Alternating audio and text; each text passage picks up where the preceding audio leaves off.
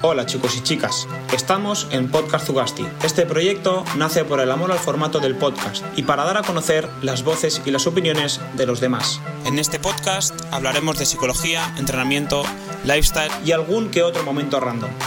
Esperamos que os guste y lo disfrutéis tanto como nosotros al realizarlo. Vamos con ello. Hoy hemos estado con Pablo Castañeda, más conocido en redes como Smart Sapiens. Durante la charla hablamos sobre el sueño, el descanso y sobre cómo mejorarlo. Además, a nivel personal ha sido una charla muy enriquecedora ya que he relacionado algunos aspectos que estudié en la carrera. Pablo es una gran persona y sabe muchísimo sobre muchísimos temas. Espero que la disfrutéis tanto como yo. Bueno chicos, estamos aquí en el cuarto episodio de Podcast Zugasti. Hoy estamos con un invitado especial, seguramente para la mayoría un, invitado poco conocido, pero bueno, eh, te dejo presentarte. Pablo, ¿qué tal? ¿Cómo estás? Pues eh, muchas gracias por invitarme, Aniol, a, tu podcast. Eh, bueno, yo soy Pablo Castañeda, soy un apasionado del cerebro y aunque en principio yo he sido ingeniero de formación, desde hace unos años me dedico, tengo un blog y me dedico a divulgar temas sobre el cerebro, neurociencia y demás. Y, sí, desde que tengo pues 14 años o así, que tuve experiencias un poco, ah, no traumáticas, pero sí bastante malas, ¿no? Recuerdo que tenía bastante insomnio, tenía depresión, ah, sufría bastante estrés porque quería llegar como... Tenía muchas metas, tenía mucha presión encima. Y todo aquello junto a, un descubrimiento que, me, que gracias a un profesor que tuve que me recomendó un libro, pues empecé a leer un poco más sobre el cerebro poco a poco, luego me metí en un máster y bueno, hasta, hasta el día de hoy que, que llevo el, blog de Smart Sapiens y que, bueno, ahora lo leen muchas personas y me siento súper afortunado, pero ya te digo, yo vengo del mundo de la ingeniería y, tengo suerte ya de llevar un poco más de dos años divulgando sobre estos temas. O sea, vienes del mundo de la ingeniería, pero paralelamente a ese mundo eh, de la ingeniería, has, tú has formado como tu propia imagen, ¿no? Tu propia imagen personal, que es hmm. Smart Sapiens, hmm, ¿no? Arroba smart.sapiens. Bueno, lo pondremos después en la cuando subamos el podcast, para que la gente sepa, la gente que no te conoce, que sepa dónde ir para, conocerte. Y ahora te, entiendo que te dedicas solamente a eso, o también ejerces como ingeniero. Bueno, ahora eh, también trabajo en una organización donde hacemos eh, educación sobre inteligencia artificial, porque yo cuando salí de la carrera estuve trabajando en empresas haciendo cosas de ciberseguridad y de inteligencia artificial, en, precisamente, pero solo en, salud, en, el campo de la salud con hospitales y demás. O sea, yo siempre he estado muy, muy ligado al tema de la salud porque es, es prácticamente mi pasión. Em, y nada, en, poco a poco, bueno, fui dejando más mi trabajo como ingeniero y me, metí más en la parte de educación porque es otra de las cosas que me apasionan, la educación. Y me encanta aprender todo lo que puedo sobre oratoria, aprender sobre cómo se dinamizan grupos, cómo funciona la memoria, el aprendizaje, todo ese tipo de cosas me apasionan. Y digamos que es como la mitad de mi jornada, por así decirlo. Y el resto del tiempo se lo dedico al, blog, al podcast y al resto de iniciativas que tengo. Y, de hecho es una cosa que creo que voy a seguir haciendo siempre. El no estar solo centrado en Smart Sapiens, en este caso, en el proyecto, sino hacer otras cosas paralelas. No sé si siempre seguiré ligando la educación, pero pero sí, me gustaría seguir el resto de mi vida haciendo más cosas porque una de las, casi forma un poco de, parte de la filosofía de mi blog y es el, que cada uno entienda que tenemos distintos talentos y que en, la vida que tenemos hay que tener espacio para poder desarrollarlos, ¿no? Y, bueno, en la educación he podido encontrar ese espacio donde poder aprender a comunicar y creo que se me da bien, pero el resto de mi vida me gustaría poder hacer otras cosas, no sé, tocar el piano o hacer, no lo sé, igual otras, otras historias. Sí, bueno, siempre todo lo que sea aprender, ¿no? Estimular, dar estímulos diferentes a, tu cerebro, ¿no? Sí. Eh, puede ser, todos son cosas, todo es bienvenido, por así decir. Y como, no sé quién decía que el saber no ocupa lugar y, te veo, te veo cada vez que me, que me, que me hablas ahora de esto, te lo noto decir con, con pasión y con, y con emoción, ¿no? Que te veo como que te emociona hablar de esto, que te motiva. Me encanta.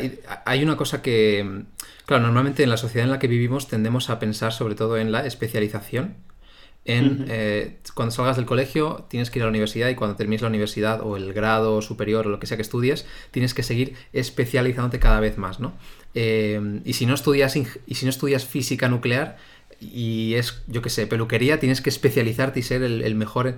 Y creo que eso es un, error. Creo que la especialización lo que hace es volverte más rígido. Es bueno, pero te vuelve bastante rígido. Y lo bueno que tiene ser más generalista es que te permite tener campos de o sea, puntos de vista muy distintos, que esto a priori suena como eh, que es poco intuitivo de entender, pero que cuando realmente has trabajado, trabajas en distintos campos, te das cuenta. Y, puedo poner un ejemplo. Eh, yo en la organización que trabajo, creo, creamos cursos y, doy clase. Eh, normalmente es como la gran parte de mi tiempo hay. Y ahora en, la comunidad de Smart Sapiens que he lanzado y en otras, otras iniciativas que tengo o el podcast, puedo transferir todos mis aprendizajes de comunicación, de, dinamizar grupos, etcétera, a lo que hago en el blog. Y al revés, un montón de cosas que aprendo en el blog las puedo, sobre neurociencia, sobre, sobre el estrés, sobre cualquier cosa, la puedo llevar, las puedo llevar al otro sitio donde trabajo. Entonces, lo, bueno de trabajar en distintos campos es que te permite llegar a ideas y transferir conocimiento de un lugar a otro. Y, y creo que es súper necesario. Sí, sí, no, no. Es algo, algo que comentas que sí que sí que, sí que tienes razón y que hay cosas que, que, cuando te empiezas, empiezas a conocer según qué mundos ves como ciertos paralelismos. Hmm. Por ejemplo, dentro de... Yo, yo que me muevo mucho más en un mundo más del deporte, por ejemplo, pero aún así encuentro muchos paralelismos de diferentes tipologías de personas o personas que tienen ciertos problemas que luego eh, me he encontrado eh, a la hora de, de, cuando he realizado la carrera que yo estudio psicología, como que las personas siempre o tienden a buscar los mismos problemas dependiendo del tipo de persona o el tipo de entorno en el que se hayan encontrado a lo largo de su vida. Hmm. Y, al final es eso, eh, ser capaces de extrapolar eh, conocimientos de un sitio al otro nos hace... Eh, es que es, una cosa increíble para, los seres humanos. Sí, y en general aplica, o sea, aplica a toda la vida. Es decir, si, si siempre haces el mismo trabajo y estudias los mismos libros y vas a las mismas clases, es lo que dices tú, tienes los mismos esquemas mentales para resolver los problemas que te vayas encontrando en la vida. Sin embargo, si aprendes sobre economía, finanzas, psicología, sociología, llega un punto en el que te cuestionas todo y, sabes, y, eres tan consciente de que no sabes lo que no sabes. Entonces, hmm. casi cualquier cosa que en la que estés fallando y te des cuenta de que en tu vida no está funcionando, tienes esa capacidad de, ir más allá y aprender rápido. Y eso creo que es fundamental. Y, y en, el tema salud es muy importante. Las personas que consiguen profundizar, leer libros, aprender sobre cómo funciona la fisiología, lo que sea, son personas que, son así, son más generalistas, tienen más conocimientos de otros campos. Bien, Pablo. Eh, hemos hecho una introducción bastante, bastante intensa. Eh, explícanos un poco, Pablo, de dónde nace esta pasión por, el, por la. Bueno, por el cerebro, más que nada, porque nosotros te conocemos, bueno, yo en este caso te conozco de la entrevista que hiciste con Marcos Vázquez de Fitness Revolucionario, que fue, hmm. la verdad que fue muy reveladora porque me trataron temas que a mí me interesan mucho, como es el sueño y el descanso, que lo los hablaremos más tarde. Pero ¿de dónde viene eh, Smart Sapiens por un lado y de dónde viene esa, esas ganas de tener más conocimiento sobre la salud y sobre el cerebro? Bueno, o sea, yo desde, desde que era muy pequeño eh, he sido una persona bastante introvertida. Entonces eh, yo disfrutaba más estando solo en mi casa que, en el parque con los amigos, pero desde que era muy muy pequeño. Entonces quieras que no, siempre me he ido haciendo preguntas de por qué la gente se comporta de una manera o de otra. También he sido, no sé, no sé muy bien cómo decirlo, pero también he sido una persona un poco que le ha costado socialmente hacer amigos y demás. Entonces siempre como que intentaba desarrollar esas habilidades de pensar cómo funcionan las demás personas, ¿no? Y esto me, Pero desde que era muy, muy, muy pequeño. Y el tema de la salud, por, pues por mi familia, supongo, porque me han inculcado mucho el eh, hacer deporte, el comer bien y demás. Y además, por ejemplo, tengo como referente a, mi abuelo materno, que es una persona que tiene ochenta y pico años y parece que nos va a enterrar al resto de la familia. Entonces, eh, siempre estaba pensando un poco qué, ha, hecho, qué ha hecho esta persona para, para estar así de bien, ¿no? Y de ahí mi interés. Luego lo que pasó es que mm, yo cuando estaba estudiando en la en el colegio. Eh, bueno, yo, yo, era una persona que leía bastante poco, pero sí me gustaba mucho la ingeniería, era muy curioso, quería ser inventor. Pero de repente, pues eh, empezaron a llegar libros a mis manos sobre el cerebro y sobre neurociencia, y empecé a tener más respuestas a aquellas preguntas que me llevaba haciendo desde que era pequeño. Entonces, claro, ahí empecé a descubrir un mundo enorme. Y tuve un problema, y es que decidí estudiar ingeniería porque ya venía desde que era pequeño con ese, no sé si decir estigma, o como algo metido en la cabeza de tú vas a ser ingeniero, ¿no? Desde que era pequeño lo decía, toda mi familia estaba de acuerdo en eso y tal. Y decidí estudiar ingeniería, pero desde que empecé la carrera, cada día leía más libros de neurociencia, siempre estaba pensando, tío, yo, tendría que haber estudiado biología o algo así. Y empecé a mm. leer más de eso. Y hubo un punto en el que eh, lo que te decía antes al principio es, empecé a tener tanto insomnio, eh, depresión y demás, fui a psicólogos y tuve problemas durante un año y llegó un punto en mi vida que la gente que haya pasado por problemas así sabe que estás tan hundido y un punto en el que pensé, mi vida no va a ser esto, el resto, o sea, tengo que cambiar algo, ¿no? Y, nada, hablando con mi psicóloga, ella me, dijo que, que por qué no hablaba más de los temas de neurociencia y demás, también hablando con mi novia, y decidí escribir un artículo en internet sobre la productividad, que en ese momento era algo que me, me gustaba bastante, y lo escribí en una página web bastante conocida, que se llama Medium. Y, ese artículo se volvió viral totalmente, salió en la portada de la página. Es una, página, es una de las páginas web más vistas del mundo. Y de hecho gané incluso 100 euros por el artículo. O sea, yo que no había escrito nada en mi vida y que o sea, era bastante sorprendente. Entonces ahí me empecé a dar cuenta que, que, era una vía bastante. Bueno, era una oportunidad que tenía que explorar. Y estuve varios meses dándole vueltas a la idea de crear un proyecto. Y a ver, yo estuve muy, muy influenciado pues, por David Marchante, por Marcos Vázquez, eh, Alfonso Bordallo, gente así que ya ha divulgado y que sigue divulgando. Y pensé, voy a hacer algo parecido. Y nada, pues eh, con, ellos como referente y muchas, muchísimos libros y formaciones, pues eh, tuve esta idea ¿no? de, de intentar potenciar nuestro cerebro y, y, transmitir mis aprendizajes a la gente. Y al principio, siendo honesto y egoísta, fue mi terapia personal. O sea, yo escribía como terapia personal porque porque si eres capaz de escribir algo es que eres capaz de entenderlo y yo quería entender las cosas. Y bueno, al final acabó llegando mucha más gente de la que me esperaba y poco a poco fui transicionando, pues digamos, lo que, lo que hacía antes de ingeniero a más, eh, pues ser divulgador, ¿no? O tener un blog y, ayudar a la gente en ese sentido. Y, y, bueno, ya te digo, fue, empezó siendo... Yo quería que la gente eh, aprendiese sobre lo que yo estaba aprendiendo en ese momento y poco a poco lo fui transformando más en una marca y, sobre todo hubo un punto, hace como un año y medio así, que lo vi como un proyecto de vida. Fue un momento en el que pensé, vale, este va a ser mi legado en el mundo y voy a intentar que, esté bien y que merezca la pena. Entonces, claro, al final, pues, aunque venía de un mundo nada parecido a esto, me lo tomé muy, muy en serio. Pues, pues qué, cambio más bonito, porque a mí me, parece, me, pasó algo parecido. Eh, yo, yo también, siempre se me han dado bien los números y, y empecé siendo, bueno, de toda la vida, yo siempre matemáticas y física era como que se me daba muy bien, eh, en bachillerato igual, 10 es 9 si, apenas esforzarme, y, y empecé una ingeniería en, Barcelona y, y, vi que, bueno, eh, duré seis meses, vi que, bueno, también se dio, se dio la casualidad, bueno, la casualidad de que eh, yo estaba muy solo en Barcelona, justo lo había dejado con mi chica, eh, la carrera no me ayudaba, me pasaba muchas horas estudiando y, como que yo vi que eso no era para mí, mm. ¿no?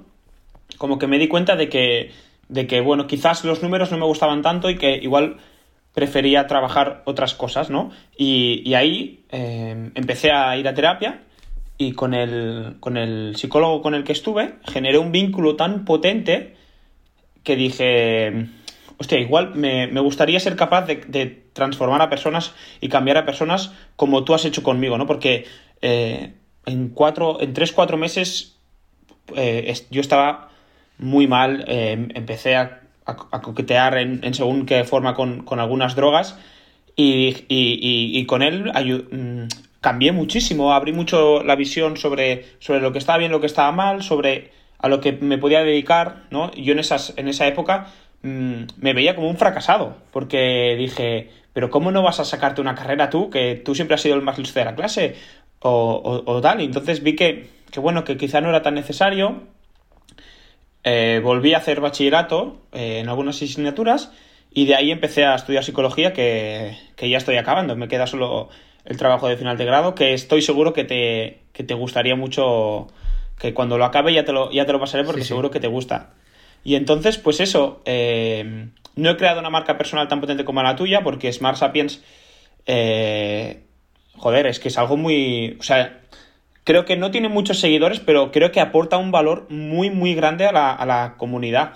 Creo que eh, no lo conoce mucha gente, pero, pero es que es algo... yo estoy enganchado, o sea, me leo las cosas, cuando aparte lo publicas voy a ver referencias o, veo de, lo que estás hablando. También creo porque me toca muy cerca el tema, ¿no? Em, sobre el cerebro y sobre cosas así, pero, pero creo que aportas muchísimo valor y que además de eso eh, te nace de, como has dicho, como terapia personal, que eso es para mí lo más bonito de todo, que, a ti te ha ayudado a ser mejor persona.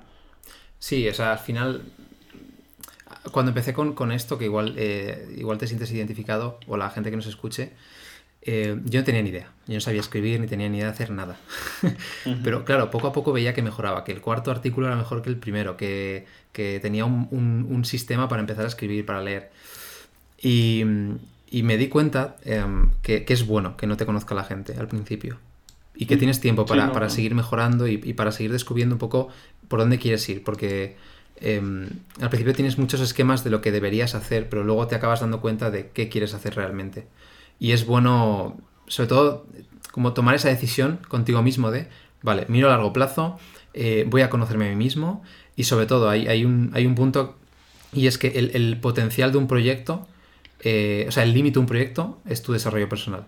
Si tú no creces, si tú no mejoras, si no te conoces a ti mismo, tu proyecto va a estar hasta ahí.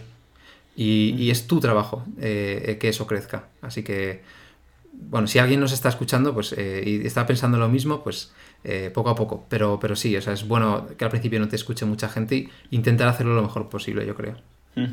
Porque tú cuando empezaste con, el, con este proyecto de Smart Sapiens, todo viene de, ese primer artículo que, nos has explicado que has, que has subido, que, fue como un boom, y a partir de ahí entiendo que te creaste el Instagram y empezaste a subir cosas. ¿Qué tal fue ese, ese recibimiento por parte de la comunidad de... de o sea, ¿Cómo recibió la gente Smart Sapiens? ¿O, tenías algún tipo de feedback por, por, personas que te decía, pues no sé, tu chica o tu familia? ¿Te, sentiste apoyado en este sentido? Uh, sí, varios, mm, varios amigos lo veían como, un proyecto con muchísimo potencial y, me soltaban ideas muy locas, tipo crear una academia, eh, cosas así. Entonces, claro, yo, yo, veía que a gente que eran amigos, pero no, no tan cercanos, les gustaba mucho y pensaba, vale, esto tiene desarrollo. Em, y a priori, pues nada, yo empecé subiendo contenido de Instagram y, un poco viendo cómo usaba las redes sociales, pero tampoco te creas que me seguía mucha, mucha gente. Había gente que le gustaba, pero eran muy, muy pocas personas. Pero a mí eso ya me, daba como un indicador de, vale, esto eh, tiene sentido y de hecho la, idea detrás de Smart Sapiens es algo que yo llevaba cultivando desde que tenía pues 13, 14 años. No es una, no es una idea que, haya pensado para escribir un blog, es, es casi mi filosofía de vida que quiero crear.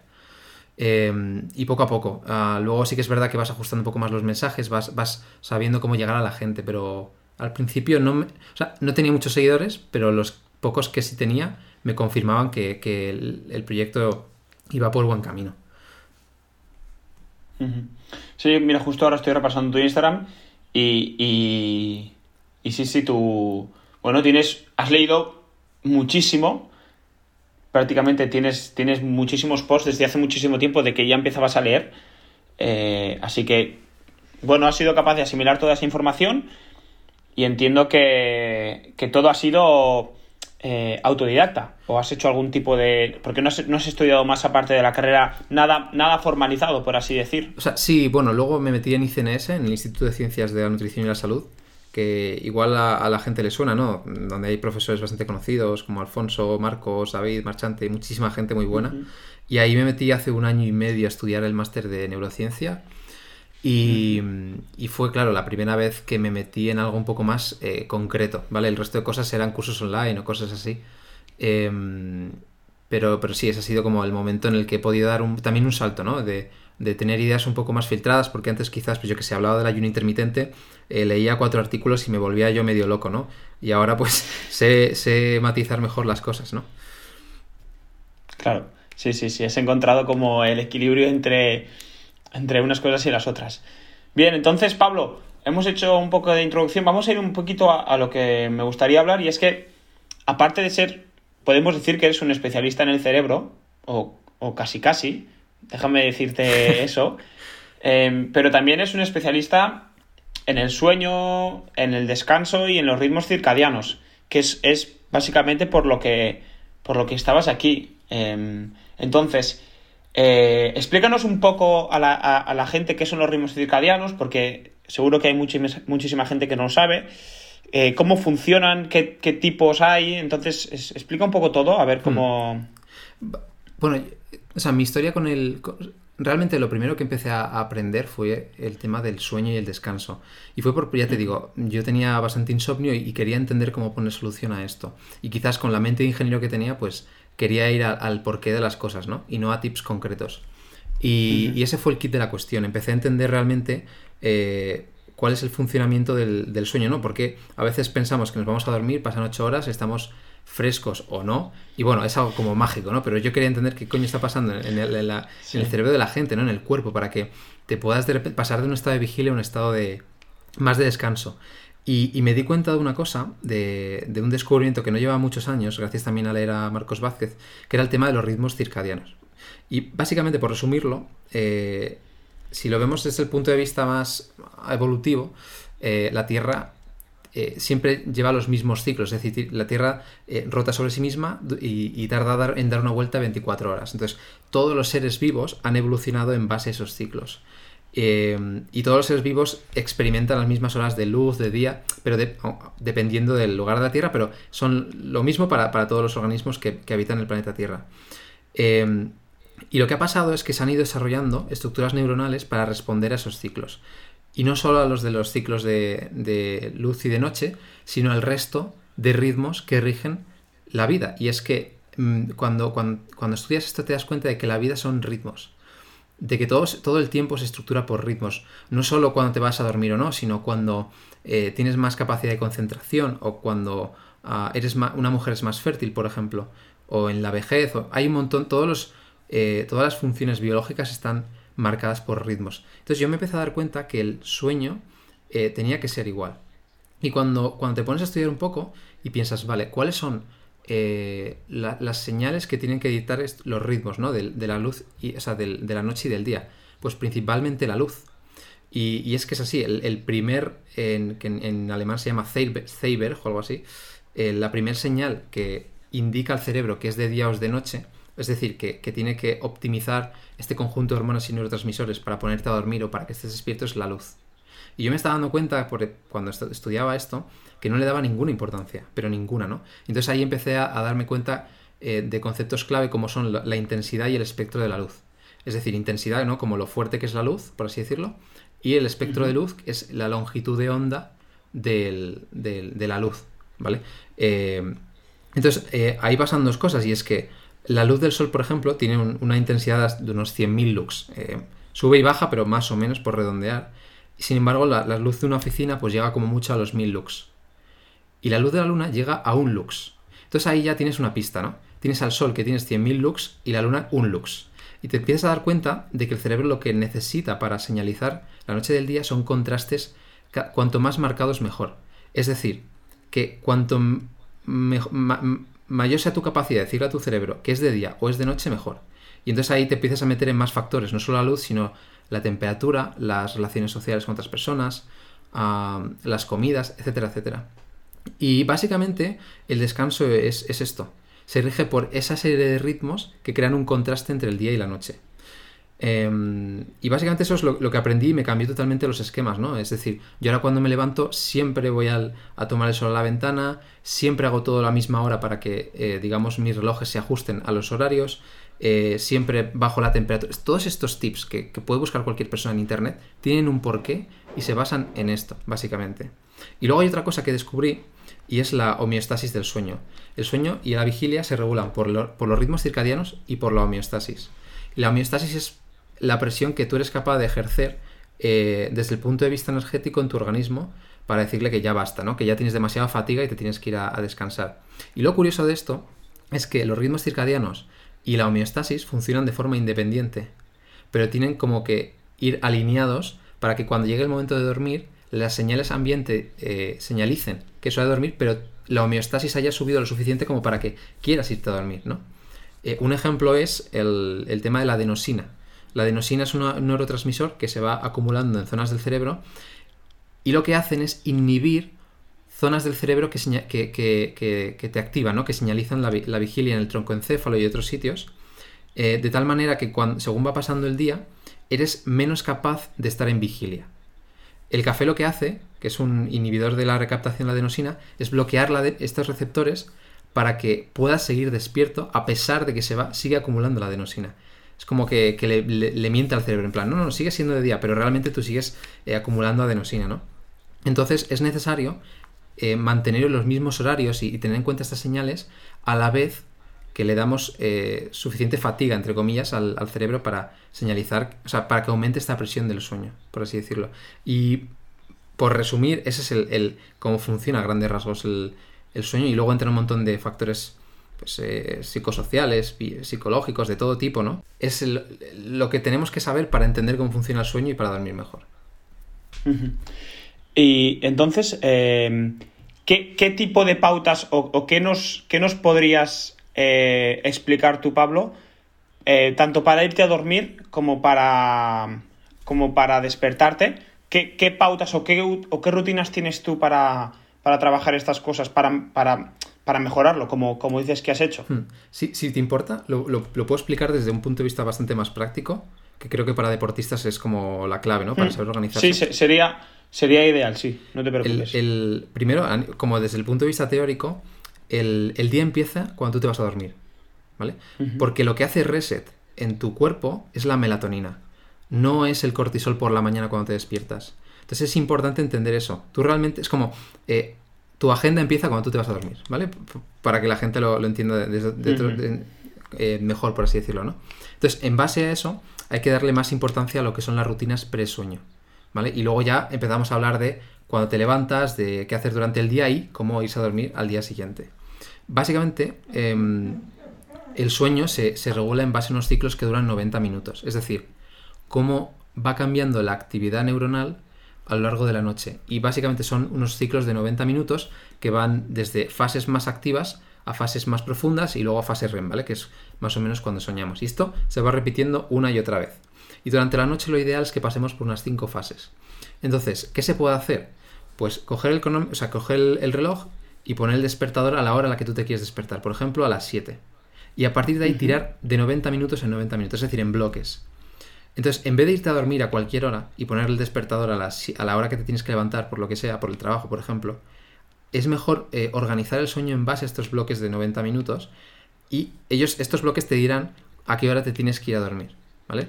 Eh, ahora de cabeza no sé hacer los cálculos, ¿no? Pero si te vas a dormir a las 7, pues calcular hacia atrás igual son las 10 y media, ¿no? Y no solo es esto, no solo es la hora a la que te tienes que ir a dormir, sino coger otra hora y media más para hacer estas rutinas pre-sueño. Es decir, que ese ritual de sueño que te ayuda a dormir a la hora en concreto a la que quieres dormir suceda eh, desde una hora y media antes. ¿vale? Es decir, bajar la temperatura de la habitación, eh, no hacer... Bajar, bajar la temperatura. Sí, o sea, abrir la ventana, ventilar, bajar la temperatura, un poco cada uno que lo... Que lo bueno, según donde vive. Sí, no, sé por qué, pero, pero relacionaba eh, el calor con, con, ir a dormir. No sé por qué. O sea, realmente a partir de los 12 grados para abajo, nadie puede dormir, es demasiado frío. Pero mm, más de 22 grados aproximadamente, lo, digo de memoria, no me acuerdo de los estudios, pero ya no, el sueño no es igual. Básicamente lo que necesita tu, cuerpo es bajar medio grado el, eh, la temperatura del cerebro y ese calor se va transfiriendo hacia, hacia los pies, las manos y lo vas sacando. De hecho, eh, como tip, por así decirlo, yo suelo dormir con la manta, pero los pies y las manos fuera, para que pueda, digamos, mi cuerpo optimizar ese, esa transmisión de calor. Y si necesitamos bajar un poco la temperatura, porque la temperatura eh, señaliza al reloj biológico eh, que es hora de dormir y aumenta la producción de melatonina. Entonces, aunque creamos que no, vamos a dormir mejor y antes si bajamos la temperatura. No solo estaba... esto me lo apunto porque yo hago prácticamente lo contrario. Luego también está el tema de la luz y es em, no solo apagar la luz, apagar los dispositivos, que normalmente la gente sabe que es, son dañinos ¿no? para la producción de melatonina, sino instalar algunas bombillas o, aplicaciones en el móvil, en el ordenador, para que filtren la luz y la hagan como más, más rojiza ¿no? y menos intensa. Porque la, luz... Eso, eso por la noche, ¿de verdad? Sí. Este tipo de luz no afecta a la producción de melatonina. Es decir, podrías incluso dejar esa luz encendida y dormir tranquilamente. Entonces, si ya desde una hora y media antes estás, eh, que es el tiempo necesario para que la melatonina empiece a producirse, ya estás bajando esos tonos y esa, intensidad, eh, le estás diciendo a tu cerebro que es hora de dormirse y que empieza a señalizar eh, la, hormona de la melatonina. Entonces, la temperatura y la luz son como, digamos, las rutinas presueño eh, más importantes. A partir de ahí otras, ¿no? Como por el, tema de la relajación, cada uno puede buscar las, eh, los ejercicios que le vengan mejor, ya sea meditación, respiraciones, escuchar un podcast, leer un libro, eh, incluso reírse, ¿no? Viendo el hormiguero, yo que sé, alguna, alguna programa de la televisión. Hmm. Eso ayuda mucho a quitarse los pensamientos, el estrés, todo este tipo de cosas. Y luego también el, tema de las comidas. Cuando comemos, el, aumenta la temperatura del cuerpo porque estamos haciendo la digestión. Y, es importante dejar mínimo unas dos horas antes de comer y hacer comidas como bastante ligeras por la noche. Em, de hecho, hay un montón de estudios en los que se ve que personas que hacen dos comidas a la misma hora, aquellas que meten más calorías en la primera comida, es decir, a la una de la mañana o así, engordan menos porque el, eh, nuestros genes están acostumbrados a meter más calorías durante el día. Perdona, a la hora de la mañana que es al, mediodía. O sea, a la una del mediodía, claro, perdona. Sí, sí. Entonces es importante no meter muchas calorías y cenas muy copiosas por las noches. Y, y básicamente sería esto. Yo creo que también hay otros temas como son el, la superficie donde dormimos, eh, que sea cómoda, que, que transpire, eh, que no sea muy, muy, como muy dura, ¿no? Como que si, eh, como si fuese una tabla de madera, ¿no? Queremos dormir en un sitio más o menos, pero tampoco que sea muy blanda, ¿no?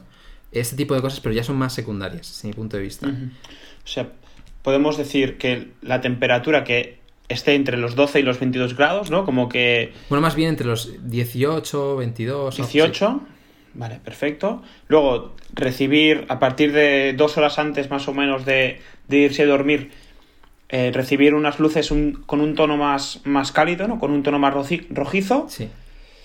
Eh, el tercer tema, si no me equivoco, era como que... La relajación. La relajación, empezar a desconectar un poco... Eh, cuando dices relajación, tú te refieres al móvil, desconectas del móvil a partir de cierta hora, del ordenador también, o, o no. O sea, no, igual no desconecto del móvil del ordenador, pero yo, por ejemplo, llevo unas gafas que bloquean la luz azul.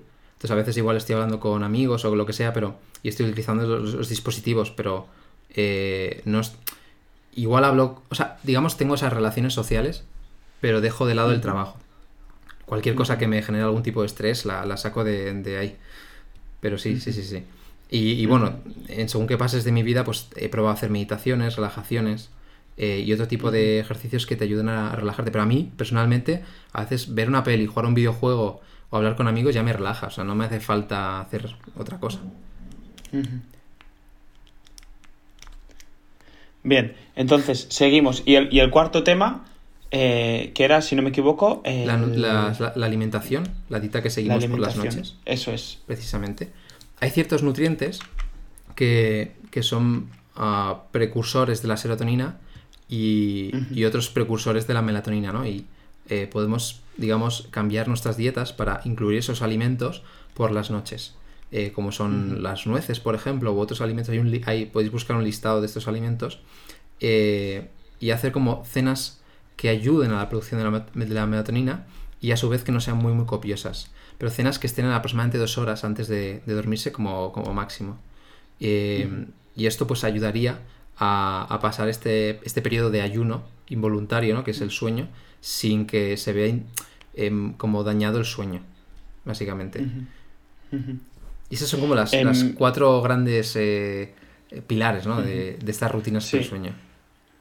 y, las, y, después a la hora de despertarte, porque creo que igual estas de antes de ir a dormirte sí que están, no todas, pero sí que están un poco que al, alcance de todo el mundo, pero creo que a la hora de despertarnos mm. sí que nos cuesta un poco más, ya sea por porque mm, empezamos a trabajar o porque no tenemos mucho tiempo. Sí. Entonces, ¿cuáles son también las rutinas eh, después de despertarte, que también son igual de importantes que las demás? Esto depende de las personas, en el sentido de que el, reloj biológico no es igual para todo el mundo. Es decir, aquí entra el, el, juego lo que se llaman los cronotipos, que es lo rápido o lento que actúan tus ritmos en tu organismo.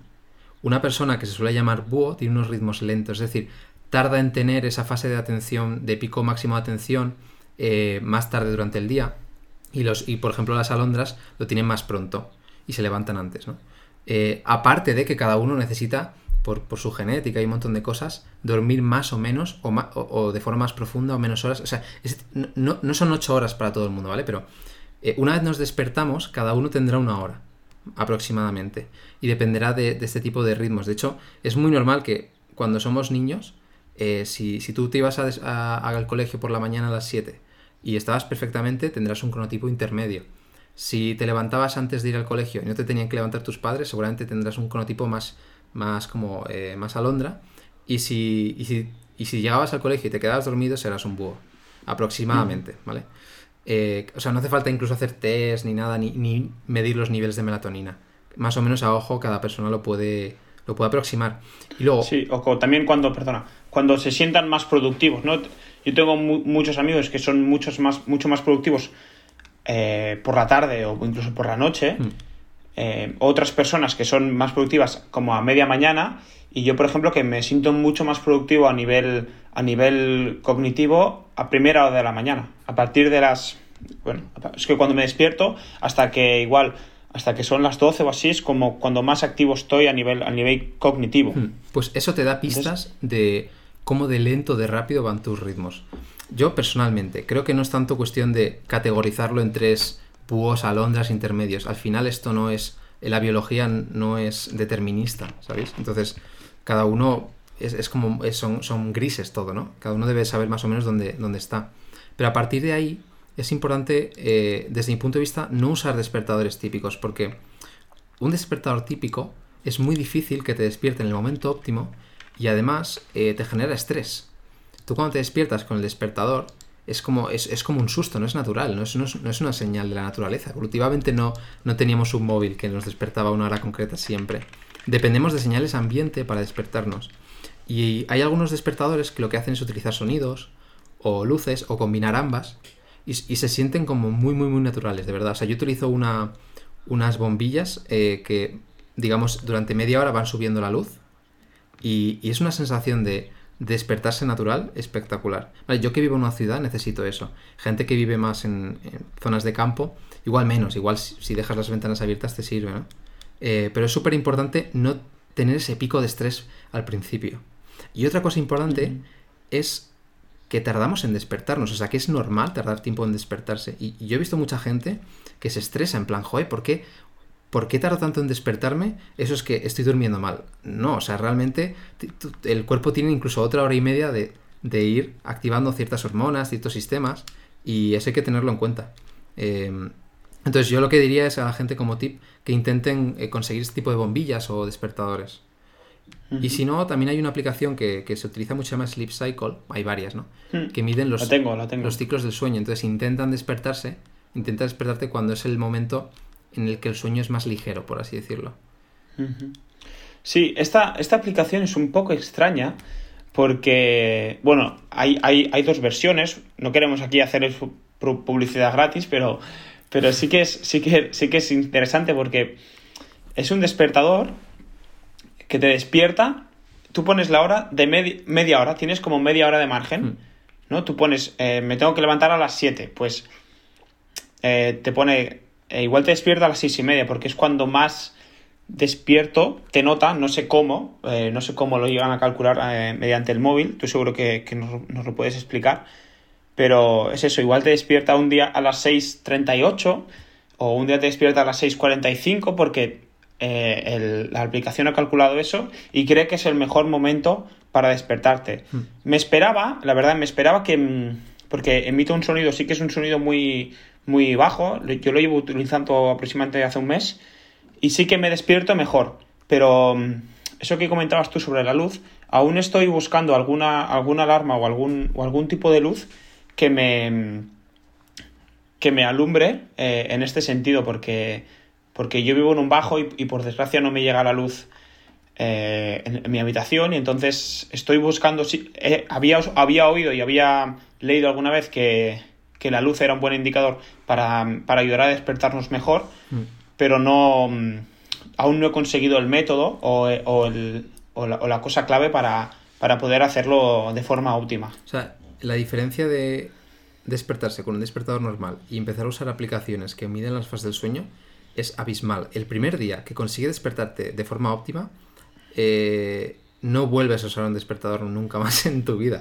Porque precisamente eh, hay muchas más variables que influyen en lo, el momento óptimo para despertarse. Y evidentemente una aplicación que sea gratuita es muy limitada. Pero dentro de lo que hay, creo que es mejor eso que nada. Y lo que mide es cómo te mueves en la cama. Cuando empiezas a moverte, eh, es que estás en fases más ligeras de, de, sueño.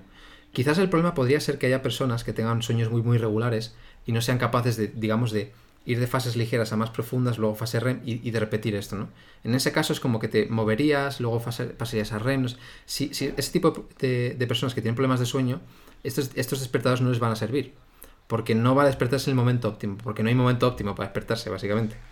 Em, pero el resto de personas que no tengan estos problemas más graves, yo sí lo recomiendo para empezar, porque desde el punto de vista, em, no sé cómo decirlo, ¿no? Pero hay muy pocas personas que quieran hacer la inversión que cuesta una lámpara de estas de lumínicas, pero en el momento en el que pruebas ya una versión gratuita de un despertador que te despierta bien, luego empiezas a pensar, oye, pues igual sí merece la pena, ¿no? Pagar más dinero por invertir este dinero por estar mejor todos los días. Sí, eh, creo que después de esta charla me tendré que comprar una, si te soy sincero. Bien, eh, llevamos, llevamos dos, llevamos dos em, recomendaciones post eh, post sueño. No sé si hay alguna más, eh, Pablo. Mm, bueno, básicamente ah, podríamos entrar más en detalle a nivel de tomar café o no, eh, nada más te despiertas y tal, pero para la gente lo, principal es este tipo de, estos puntos, ¿no? O sea, luego hay cosas más, más técnicas, pero de verdad, o sea, despertarse con señales ambiente y dormirse con señales ambiente es fundamental. Sí. Y, sobre esto del café que, comentas. O sea, básicamente cuando, cuando nos despertamos, el organismo empieza a preparar como un entorno metabólico perfecto en el, digamos, desde el punto de vista evolutivo para ir a cazar. Entonces, tomar un café, literalmente, según te despiertas, interrumpe esta producción de hormonas, de neurotransmisores, y no es lo más óptimo. Eh, hay que esperar un tiempo a tomar el café. Em, porque así, digamos, estamos, ah, no estamos creando estos aprendizajes desde el punto de vista neuronal de, de, interrumpir estos, estos ritmos, ¿no? Sino que estamos dejando, por decirlo de forma sencilla, ¿no? Estamos dejando al cuerpo que vaya, aprenda a despertarse el solo, por así decirlo, ¿no? Eh, si tomamos un café todos los días según te despiertas, eh, cuando pasen 20 años serás incapaz de mantenerte despierto sin un café. Y eso es un problema grave. Entonces creo que eh, yo he hecho bastantes pruebas, dejar una hora o algo así para tomarte un café es bastante buena opción, sí, sí. Y, yo suelo tener una rutina cuando me levanto, eh, que ahora que cada día investigo más, ¿no? A ver cuál es, cuál es mejor. siempre, lo primero que hago es abro la ventana, tomo el aire y me da el sol, si el sol ha salido. Eh, lo segundo que hago es beber como medio litro de agua aproximadamente y luego me doy una ducha fría.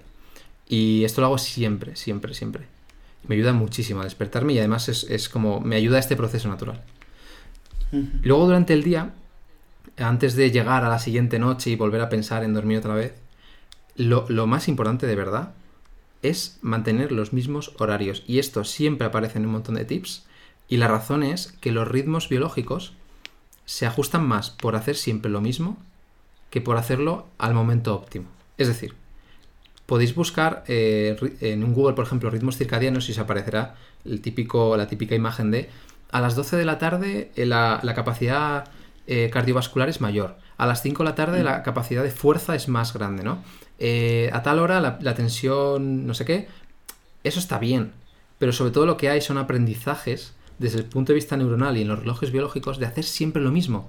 Es decir, si tú vas a entrenar a la 1 o a las 12, como me pasa a mí, tu cuerpo va a ir aprendiendo a optimizar ese entorno metabólico para que a esa hora eh, vayas a entrenar. Esto es como el, un perro, como el, estudio de mm. Pavlov, ¿no? Si suena, si suena la campanita, el perro babea. Pues lo mismo. Tu cerebro babea cuando, cuando hay una campanita. Son como, es como se crean los, hábitos desde el punto de vista del, cerebro. Y es súper importante intentar, intentar, mantener esas rutinas. Y si estudiáis a, personajes históricos, siempre tenían una rutina. Siempre, siempre, todo el mundo. Porque ayuda un montón a, generar, a ir por el día eh, de forma más óptima, más feliz, con más bienestar por así decirlo. Es súper importante. O sea que si se suele decir, ¿no? Que si entrenas tarde es malo para el sueño. Desde luego que es malo para el sueño. Pero también es mejor entrenar que no entrenar. Y si entrenas siempre a la misma hora, tu cuerpo va a aprender a optimizar eso. Entonces tampoco es tan malo. No sé si me entiendes, ¿no? Sí, no, no, te entiendo perfectamente. Sí, sí, tienes, tiene, tiene, tiene, tiene, todo el sentido del mundo. Priorizar los horarios por encima de casi cualquier cosa, siempre. O sea, tú intentas siempre llevar una rutina en tu día a día. Entiendo que es para ti algo súper importante que hacer cada día lo mismo a la misma hora, más o menos. Sí, sí, sí, sí, sí. Y lo mismo los fines de semana, ¿eh? O sea, los fines de semana sí. que es verdad que las actividades van cambiando, pero la hora de comer, la hora de despertarse, etcétera, intento que no, varían, que no varíe demasiado. Em, luego, o sea, por ejemplo, yo a nivel personal, si tengo una rutina por la mañana que me ayuda a desconectarme del mundo. Yo me despierto a las 7 de la mañana más o menos y durante una hora y media prácticamente no cojo el móvil, prácticamente no cojo las redes sociales porque es mi momento de paz. El mundo está parado, nadie me puede llamar por teléfono y puedo leer un libro tranquilamente, ¿sabes? Puedo invertir en mí. Entonces, eso a mí me, ayuda a afrontar el día desde un punto de vista, pues, eh, distinto, ¿no? A que si empezase respondiendo mails, ¿no? O trabajando directamente. Em, pero a partir de ahí siempre más o menos intento, pues, entrenar a la misma hora, comer a la misma hora, cerrar la ventana de alimentación, que se ha visto en estudios que es bastante beneficioso, como comentaba antes, para, crear este contraste entre lo que es el día y la noche. Eh, y, sí, básicamente, es a seguir más o menos los mismos horarios. E intentar optimizar tu agenda en base a eso. Muy bien, súper interesante esto que comentas. Vamos a entrar un poco más eh, en el descanso como tal. Hemos hablado de los ritmos circadianos, de pautas, sí, pero vamos a hablar del sueño. ¿Qué pasa cuando dormimos? Hay. Supongo que todo el mundo sabrá ya lo que son las fases REM y las fases no REM, pero. Pero bueno, explícalas porque, porque en, el, en el podcast, en el episodio que hablas con, Marcos, creo que lo defines bastante bien. Eh, así que dispara, Pablo. Pues es curioso porque eh, desde, el, punto de vista evolutivo, no todos los animales y todos los organismos tienen las mismas fases. Y esto es como interesante, ¿no? Ver por qué los seres humanos tenemos fases no REM seguidas de una fase REM y, esto repitiéndose constantemente.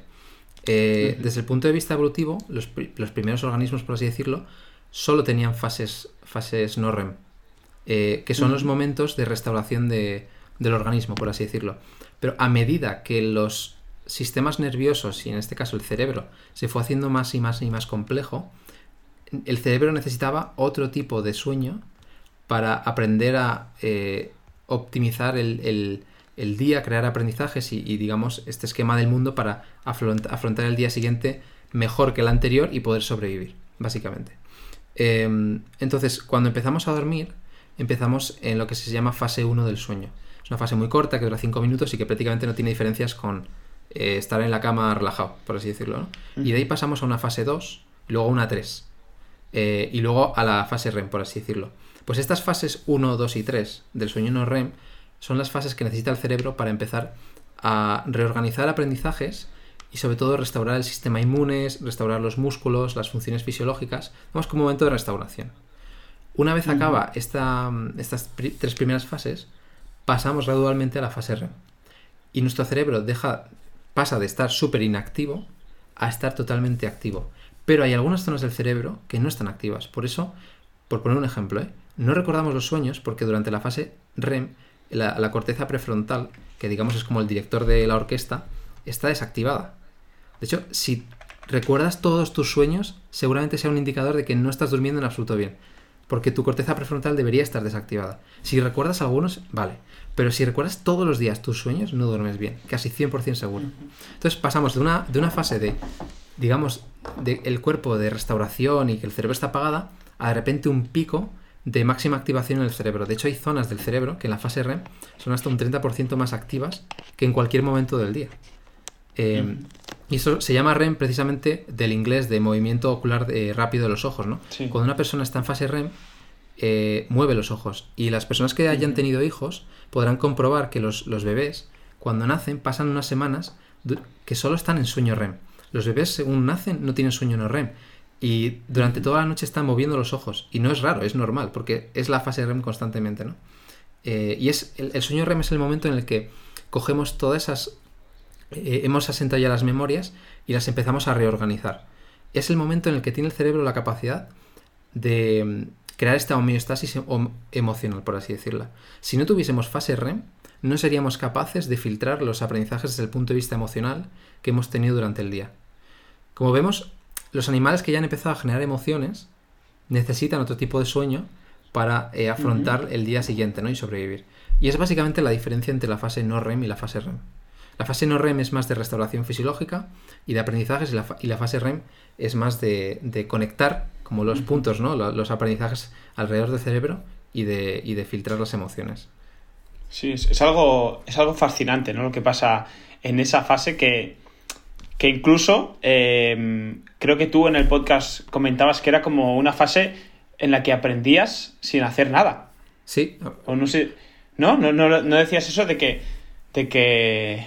de que bueno, es una. o no sé si lo habías dicho tú, o en algún podcast que habré escuchado también sobre, sobre el sueño, que que es una fase donde sin hacer nada estás aprendiendo nuevos conocimientos o estás consolidando, a lo mejor, mejor dicho, consolidando conocimientos que has adquirido durante ese día. Sí, el, tema de los conocimientos es, es, un poco contraintuitivo. Tú tienes la capacidad de aprender más cuanto más sabes, porque los conocimientos se montan sobre mm. nuevos conocimientos, ¿no? sí, es como, como, un Lego, básicamente. Sí, sí exacto. Bueno, eh, tú construyes como una base, cuanto más grande es esa base, ¿no? Hmm. Más más alta puede ser la pirámide. Básicamente. Básicamente es lo que está pasando. Y lo, bueno del, sueño REM es que te permite eh, desactivar ciertas zonas del cerebro para que otras puedan conectarse. Es decir, durante el día eh, mm, el cerebro compite, compite en zonas del cerebro entre sí por estar activas. Y durante la noche es como que hay espacio libre a muchas zonas del cerebro para conectarse entre ellas. Principalmente el, hipocampo, que es la zona del cerebro donde se van guardando las memorias, necesita coger esas memorias y mandarlas a, otras zonas del cerebro. Eh, con lo que se llaman usos del sueño, que son como ráfagas pequeñas que, se pueden medir desde el punto de vista eléctrico. ¿no?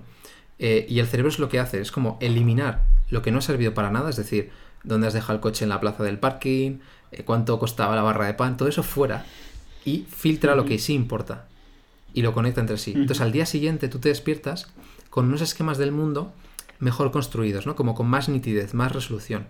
Y lo, bueno que tiene esto es que si tú encaras, por ejemplo, una oposición, tienes que dar prioridad máxima al sueño para conseguir... O sea, dormir es como aprender gratis, básicamente. o, dicho de otra manera, no dormir es como tirar a la basura el tiempo invertido en, en aprender. Exacto. Sí, eso. Lo segundo creo que tiene más sentido porque, bueno, eh, yo creo que igual tú no, porque tú ya sabes o ya sabías mucho cuando hacías la carrera sobre, sobre el cerebro, pero ¿quién no se ha pasado una noche sin dormir o durmiendo poco porque tenía un examen y ha tenido que estudiar? Hmm. Eh, yo, yo, de hecho, hacía, hacía lo contrario, que era, me iba a dormir antes para despertarme más pronto, a las 4 o a las 5, y estar desde, las, desde que me despertaba hasta que tenía el examen para eh, estudiar, que, seguramente era un error, mm, visto lo visto, pero, pero bueno, eh, es algo que ha hecho casi todo el mundo, menos seguramente Pablo Castañeda, porque, porque tú ya lo sabías. Pues yo he tenido mis fases también, ¿eh? sobre todo cuando, cuando tienes una carga de trabajo en la universidad tan, tan alta, a veces no te queda otra, pero, pero sí que es verdad que cuando tenías que afrontar un examen y eras capaz de, o sea, en mi caso, de dividir los días ¿no? por bloques, por así decirlo, y organizar bien el aprendizaje para, para, para consolidarlo, luego los resultados eran abismales, ¿no? En vez de metértelo todo en el mismo día, ¿no?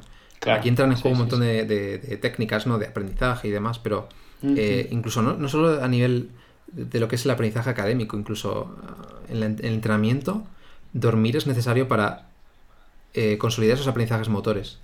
Y que la siguiente vez que vayas a hacer press banca, digamos, eh, seas capaz de involucrar más músculos, mejor técnica. O sea, no, no. El cerebro Mm, no son compartimentos estancos, ¿no? Normalmente pensamos la memoria, el aprendizaje, el sueño, es, un todo. Eh, sí, sí, sí. Y al final es súper importante eso.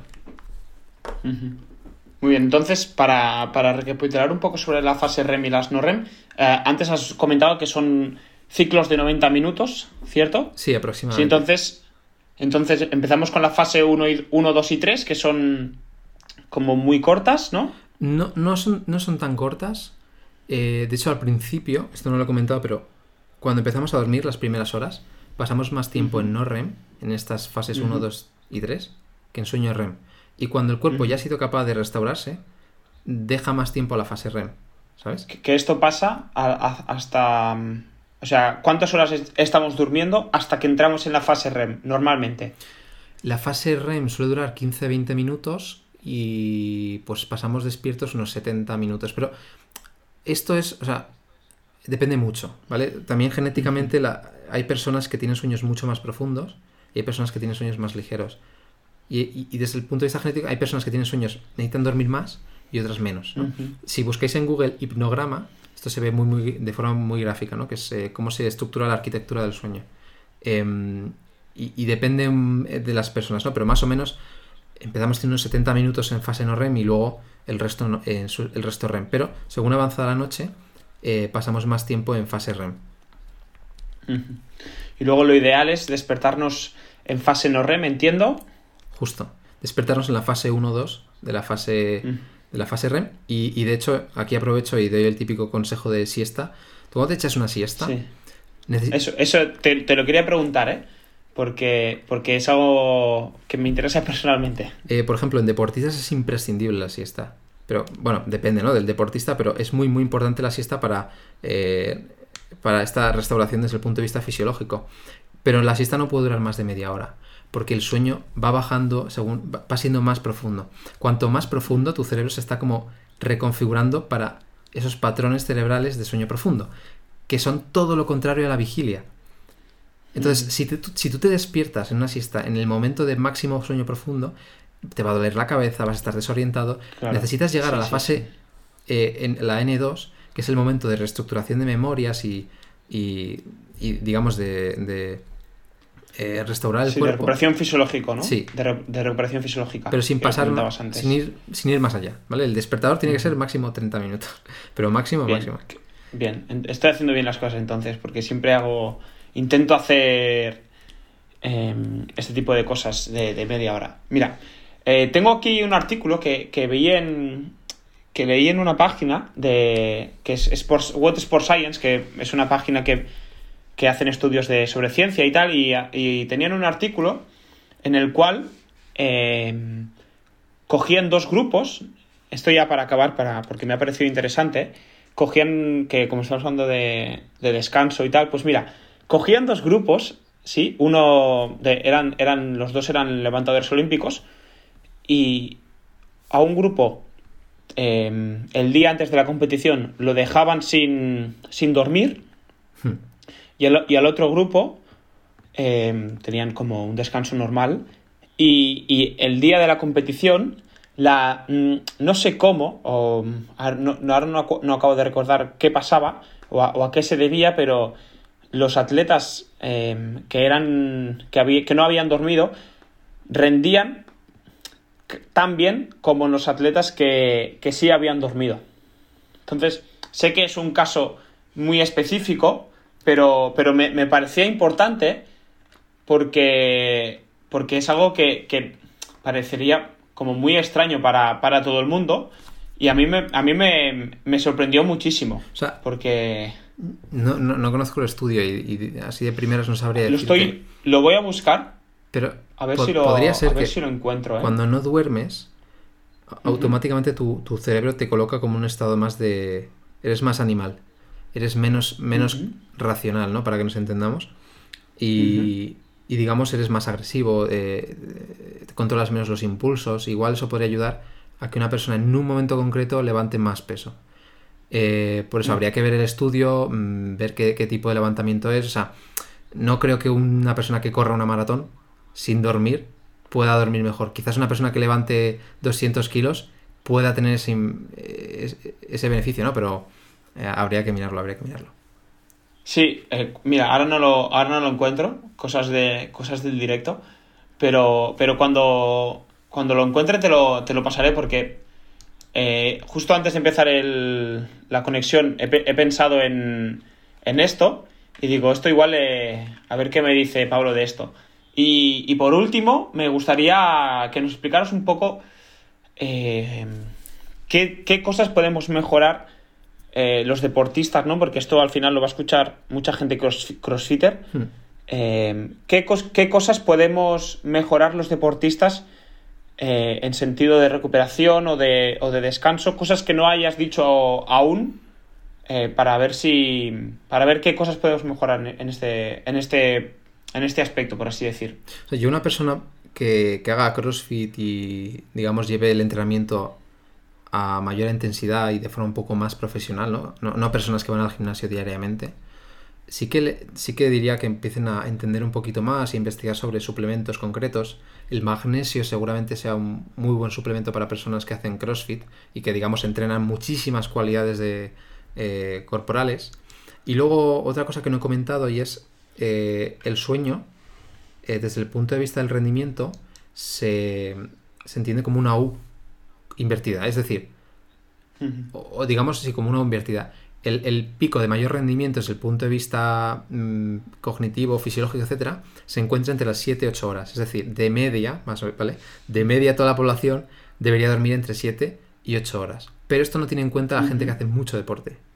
Los deportistas de élite, por poner un caso así como muy, muy claro, eh, o sea, estu- se han hecho estudios en los que les dicen, vale, eh, a un grupo sigue durmiendo igual y a otro grupo, vale, hoy añades una hora más. Es decir, en vez de, yo qué sé, ocho horas duermes nueve. Que en cualquier persona no sería bueno. Pero una persona que realiza tantos entrenamientos de tanta intensidad y someta a tanta presión a su organismo, añadir esa hora más es darle como más ah, tiempo a esas fases no REM para restaurarse fisiológicamente.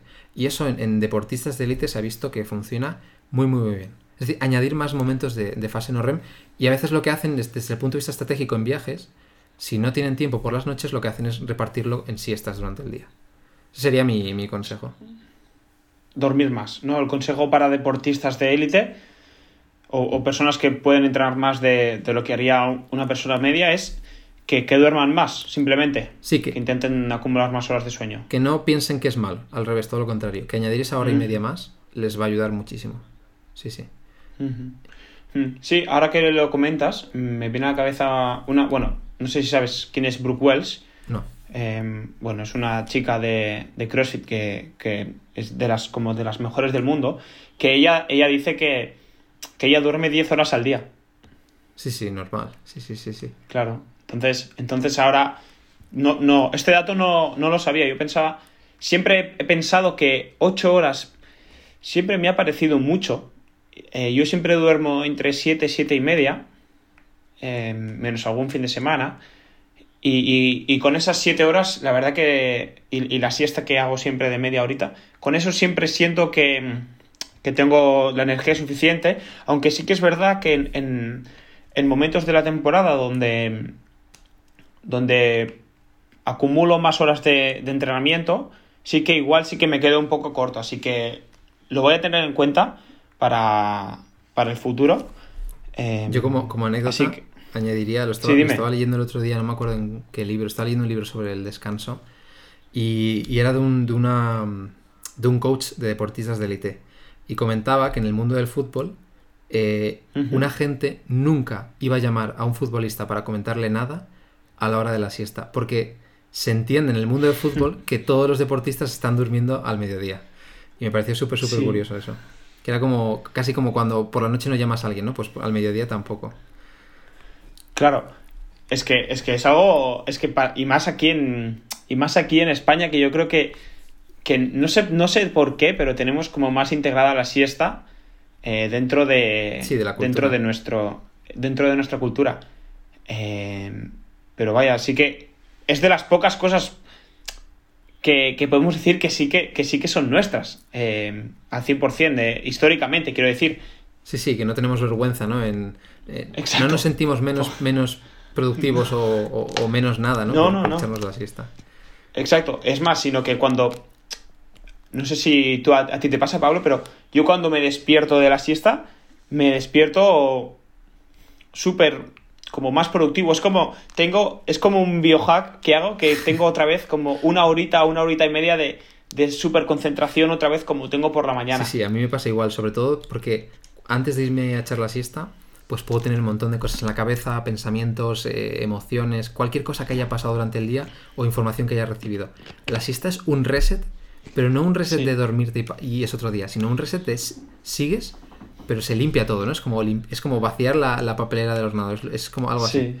Y es brutal, es brutal. Sí, sí. Y antes comentabas, para hacer recapitulación, antes comentabas de, que, que eso de que, de que el cerebro cuando dormíamos, ¿no? Que como que compenetraba o coordinaba pensamientos, emociones y los relacionaba. Y, me, venía la imagen, es como que cada día que nos vamos a dormir es como eh, una actualización como que tiene el ordenador, por así decir, porque, porque es capaz de, mejorar eh, tu cerebro y, tu cuerpo durmiendo ocho horas y, actualiza como que vuelve a actualizar el, el sistema que sería nuestro cuerpo y nuestra mente para que al día siguiente funcione mejor de lo que ha funcionado al día anterior. Totalmente. De hecho, el, como dato curioso, el mayor predictor de una persona con depresión es una persona que duerme mal. O sea, es como el, predictor más temprano de una persona depresiva. Y, es claramente porque, porque no, no, está consiguiendo ¿no? filtrar las emociones y los hechos eh, que les hacen eh, estar en ese estado depresivo. Eh, así como, como anécdota, el, es un reset, es literal, es una actualización. Unas personas, por, eso las personas que están depresivas no son capaces de recomponer esos mapas mentales del mundo. Hostia, pues es que tiene mucho sentido. Es que al final, si, si te pones a hablar y a pensar, hay muchas cosas que, tienen, que tienen mucho sentido y habla mucho de lo bien, de lo bien optimizados que estamos los seres humanos como, como seres en general. Nuestra mente, nuestro cuerpo no podría estar mejor optimizado en, estas cosas y a la vista está, ¿no? Sí, al final eh, dormir, o sea, tener en cuenta el descanso es eh, decidir qué estilo de vida queremos llevar básicamente. Y si tu estilo de vida quieres que sea seguir, no sé, estresado, o seguir con el ordenador por la noche o lo que sea, pues al final vas a acabar desconectándote de tu propia biología y, vas a tener un problema, ¿no? O sea que el, mensaje realmente es, eh, casi volviendo al principio del podcast, volver a conectarse con esas señales ambientes, esas eh, señales que han estado ahí siempre. Sí, Pablo, pues la verdad que ha sido, para mí ha sido como una como recibir una clase. Porque porque me has aportado muchísimo conocimiento eh, había muchísimas cosas que me sonaban porque en la carrera las, había tocado no con no con tanta profundidad igual como, como me gustaría pero sí que había algunas cosas que como las fases REM y cosas así que, sí que me que sí que me sonaban pero para mí ha sido como recibir una clase eh, súper súper interactiva súper en, la que he aprendido muchísimas cosas, en lo que estoy seguro que, la gente que escuche este episodio va a aprender muchísimas cosas y si las pone en práctica, eh, creo que van a mejorar muchísimo su calidad de vida. Eh, desde aquí animarte a que sigas promoviendo eh, tu, imagen propia como es Smart Sapiens, que, que, sigas compartiendo tus conocimientos y aportando valor a la comunidad, no solo de, del descanso, sino a la comunidad científica y del mundo del fitness, podemos decir, del entrenamiento dentro de España. Y nada, te dejo que te, te dejo que despidas tú el podcast, que es algo que, voy a hacer a partir de ahora. Pues nada. Eh, tú vas a ser el primero y a partir de aquí todo el mundo, todos los invitados van a, van a despedir el podcast, así que adelante, Pablo. Pues me dejas a mí la responsabilidad de despedirlo. Eh, nada, muchísimas gracias por la invitación, Aniol, uh, y a ti, la persona que nos está escuchando. Espero que hoy te vayas con más preguntas, aunque suene contraintuitivo, con más preguntas y con más ganas de seguir aprendiendo sobre esto y sobre todo con herramientas para poder dormir eh, hoy mejor. Así que nada, eh, si soy tú, diría que nos vemos en el próximo episodio y que ha sido un placer.